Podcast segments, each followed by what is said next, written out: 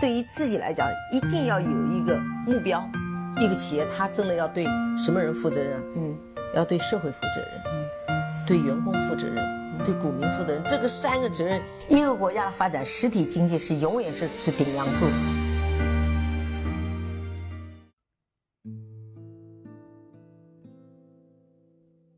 各位好啊，给你一个真实生动的格力电器，我们给的比你要的多。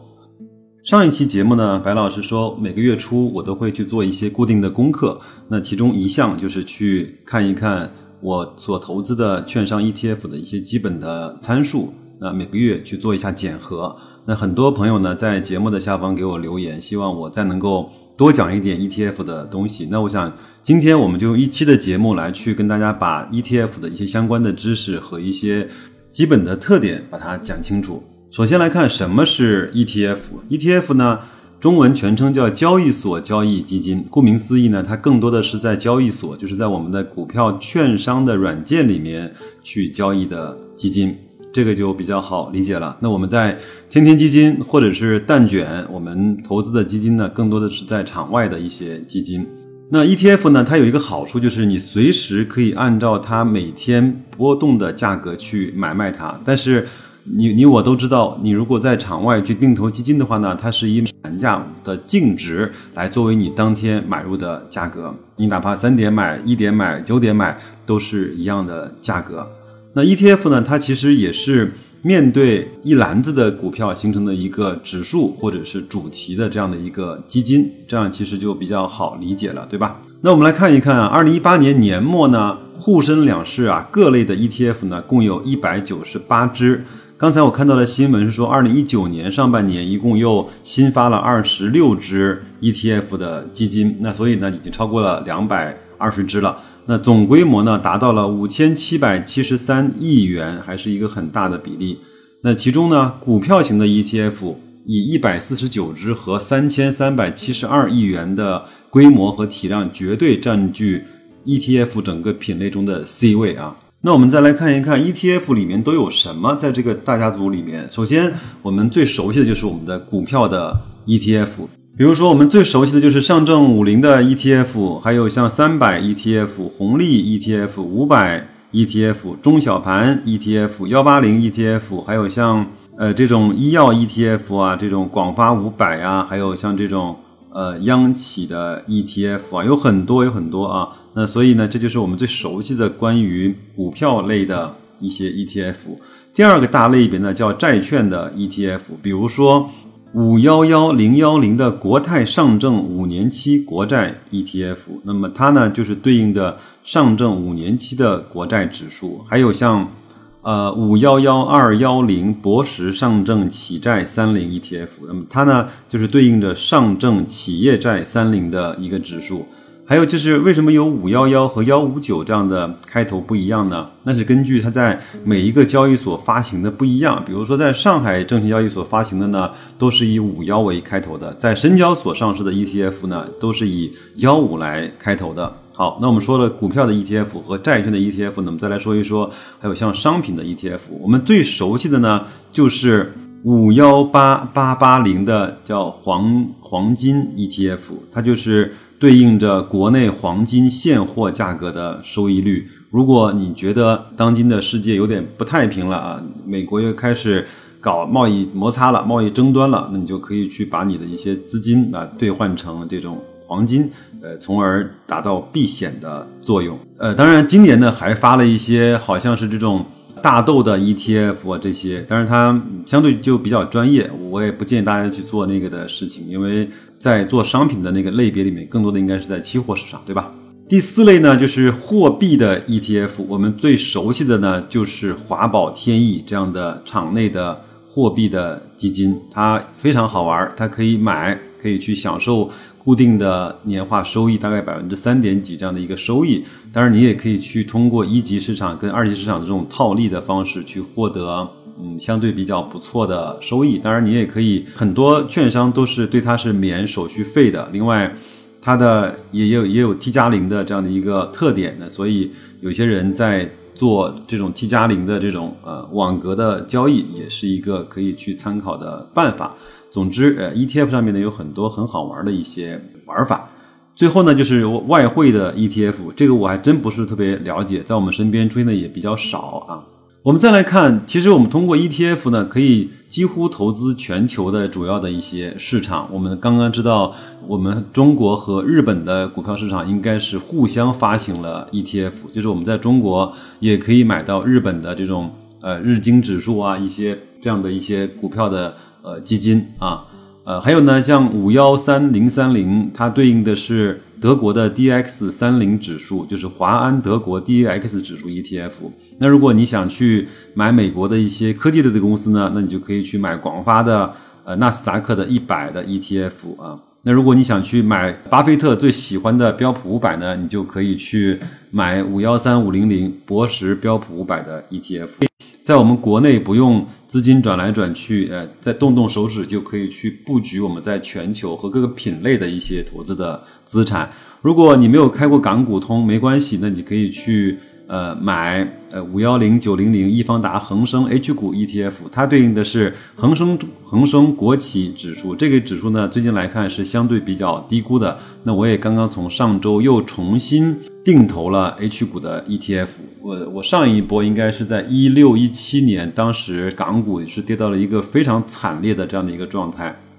那我也是。定投了一些 H 股的 ETF，随着一八年、一九年年初整个涨得比较凶猛，我是把它获利了结了。那重新这次我又开始去定投 H 股的 ETF 啊。那如果你觉得更加喜欢恒生指数，那你也可以去投呃华夏恒生的 ETF，它对应的就是恒生的指数啊。我会把这些图呢放在我的节目信息里，那它对应的还有一些市值，那我们可以去选市值相对比较大规模的一个基金去做定投啊。说到这个就是规模呢，我们也再来看一下，就是今年，特别是从一八年到一九年呢，ETF 呢获得了非常好的发展，其中南方中证五百 ETF 呢规模突破了，居然突破了五百亿元，你受得了吗？达到了五百零三亿，成为市场上规模最大的股票型的基金。你想想看，我的理解，我或者我掌握的信息，这些 ETF 呢，更多的是一些机构投资者，那那些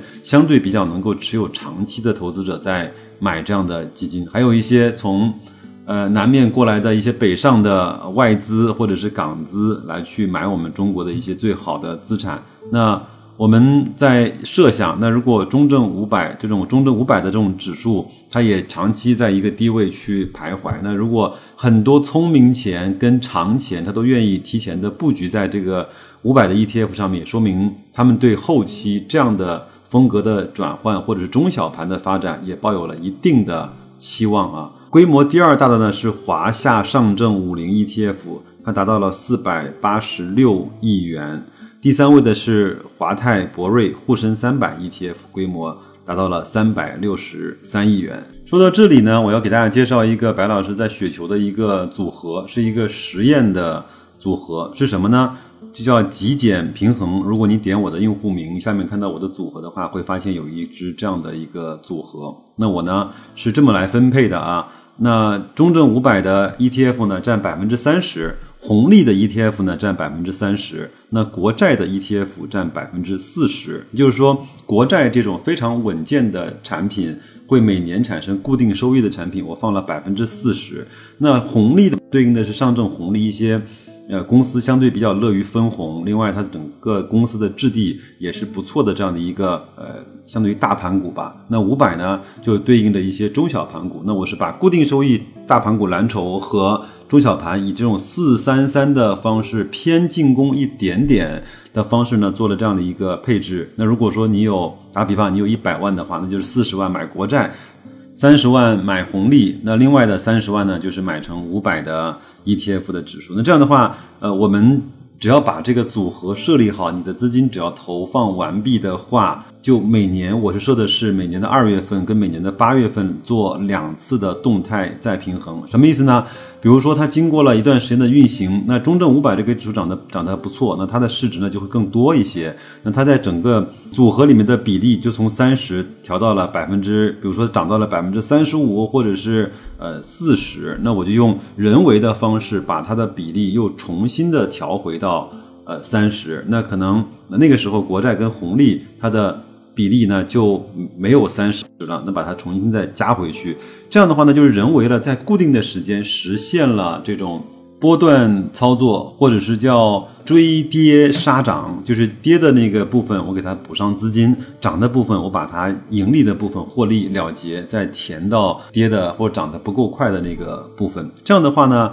我我我曾经测算过，这个的话可以基本上实现年化百分之十到十五这样的一个收益，而且你真的是几乎什么都不用做，你不用怕你买到烂公司，因为这些指数会对应着那些股票的那个。池呢，它会每一年调整，就是上证红利它也会去做调整，中证五百它也会去做调整。那我觉得这样的话，整个你的投资就相对的比较安稳了。那如果你再有新入的资金的话，你也按照这样的比例四三三的投入到国债红利跟五百上，你这样的话那就非常非常的安稳了。那即便是你如果要从股市往外拿钱，你也是按照四三三的模式把它们相应的金额都拿出来，还保持你这个仓位是在。这样的一个水平，那你想想看，这样的话做做投资是不是就变得豁然开朗和变得呃有一些容易了呢？因为有很多的呃规则可以帮助你去对抗人性的弱点。你赚了钱就会把它固定的把它拿回来，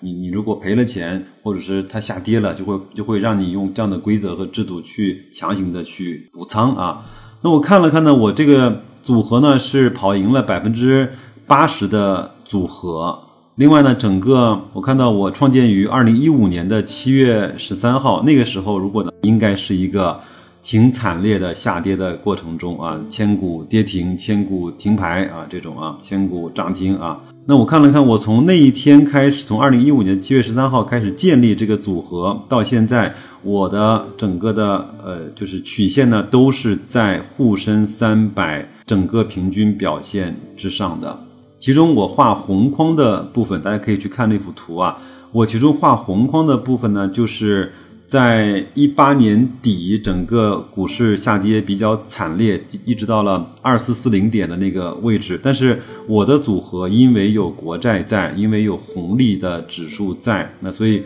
我的组合的下跌远远没有沪深三百来的如此的。强烈，那所以它就起到了一个上涨的时候不少涨，下跌的时候拒绝下跌，抗拒和大盘一块下跌这样的一个最基本的风险的一种呃屏蔽啊。呃，再看下一幅图是就是那个五幺零八八零那个上证红利 ETF 呢，它每年还有分红。那我从近由远给大家稍微的去播报一下啊。二零一八年度呢，它是每十份收益是派息呢是零点九八元，就是每十份就是派九毛八，那每一股呢大概就是在九分钱左右。那它现在对应的是二点八五元的股价，你可以自己算一下，大概是在百分之三点四、三点五左右的股息率。二零二零一七年呢，它整个的派息是每十份是派了一点零九元。